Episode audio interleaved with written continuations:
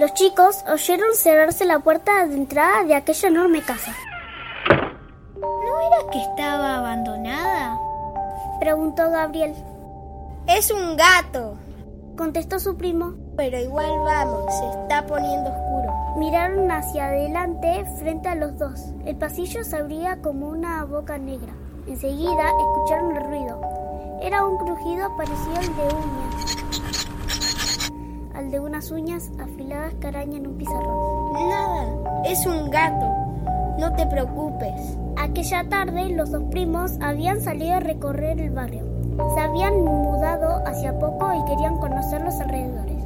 Antes de salir, apagaron la tele, las luces y la computadora. Son las seis. Tenemos que volver antes de que sea de noche porque si no la tía se va a preocupar. Pues los chicos caminaron más de media hora hasta llegar a la casona. Mira, parece un castillo.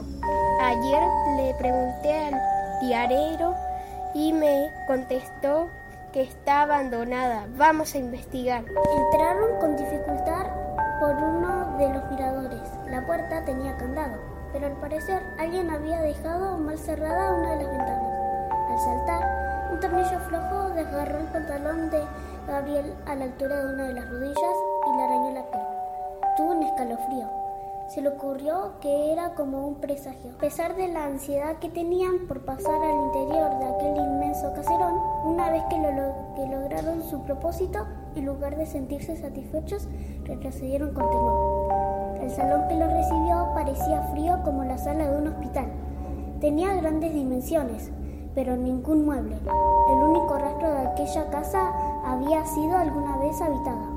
Eran unos tapices raídos que colgaban pesados desde el techo hasta la mitad de las paredes. Aquí no hay nada que valga la pena. Vamos a seguir por ahí. Unos pasos hacia la izquierda encontraron un pasillo que parecía el de un hotel antiguo. Era largo y tenía muchas puertas cerradas. Al rato de caminar en puntas de pie para no hacer ruido, se rieron porque el piso crujía con cada paso que daban. Abrieron una puerta y otra sin encontrar más que papeles amarillentos aquí y allá. Sigamos, algo tenemos que encontrar. Eran cerca de las siete cuando, dispuestos a no darse por vencidos, recorrieron algunos salones. Pero era inútil, todos se veían iguales. Cansados, se sentaron en el suelo. ¿Volvemos?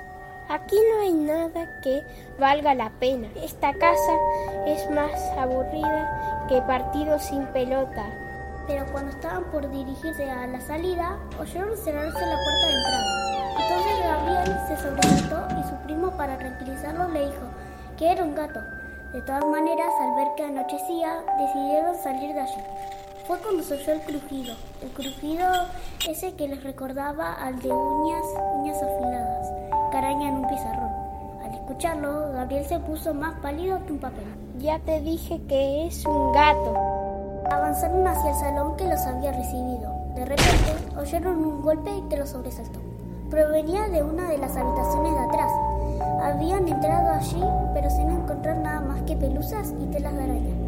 ¿La puerta de entrada no estaba cerrada con candado? De pronto, sin que ninguno de los dos les esperara, la puerta se abrió de golpe. Quisieron escapar, pero antes de echar a correr, alcanzaron a escuchar un tan estremecedor que les paralizó el corazón. Eran ya casi las siete y media. El sol ya había caído, así que corrieron en medio de la luz del anochecer. En su veloz carrera tropezaron entre ellos, se rasparon los brazos contra las paredes y rodaron por el piso. Se dieron vuelta. ¡Ah! gritó uno de ellos. Gritó porque lo que vio fue escalofriante. Una sombra siniestra caminaba en silencio hacia ellos. Dale, corramos. Escaparon mientras aquel buscaba sus cabezas. Pronto el sonido pareció alcanzarlos y algo pegajoso rozó el cuello de los dos. Marcos saltó hacia adelante y lanzó un puntapié al vacío. Gabriel se agachó y dio un empujón en lo que imaginaba que era el pecho del perseguidor, pero al hacerlo calculó mal y cayó sentado. En ese momento se cubrió la cara con terror pensando que ya no saldría de allí.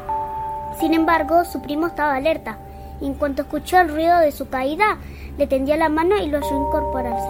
Justo cuando se ponía de pie, las luces de un colectivo iluminaron el lugar.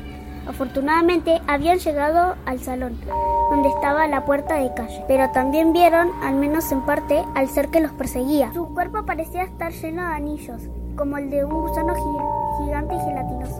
Sus manos de largos dedos se estiraban hacia ellos. Se movía con la soltura de un gato, tanta ligereza que no le dio tiempo a intentar abrir la puerta y se abalanzó sobre ellos. Sin embargo, los chicos fueron más rápidos, saltaron a través de la ventana que los, que los había dejado entrar y rodaron por el jardín hasta la calle. Desde allí alcanzaron a ver cómo esos dedos repugnantes tanteaban la pared exterior.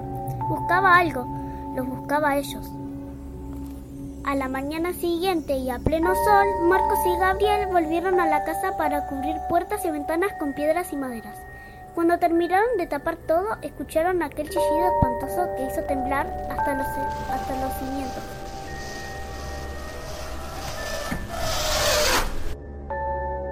Está detrás de la puerta. Y sí, allí estaba. Sigue en la casa abandonada. Está allí todavía, a la espera de que alguien intente entrar.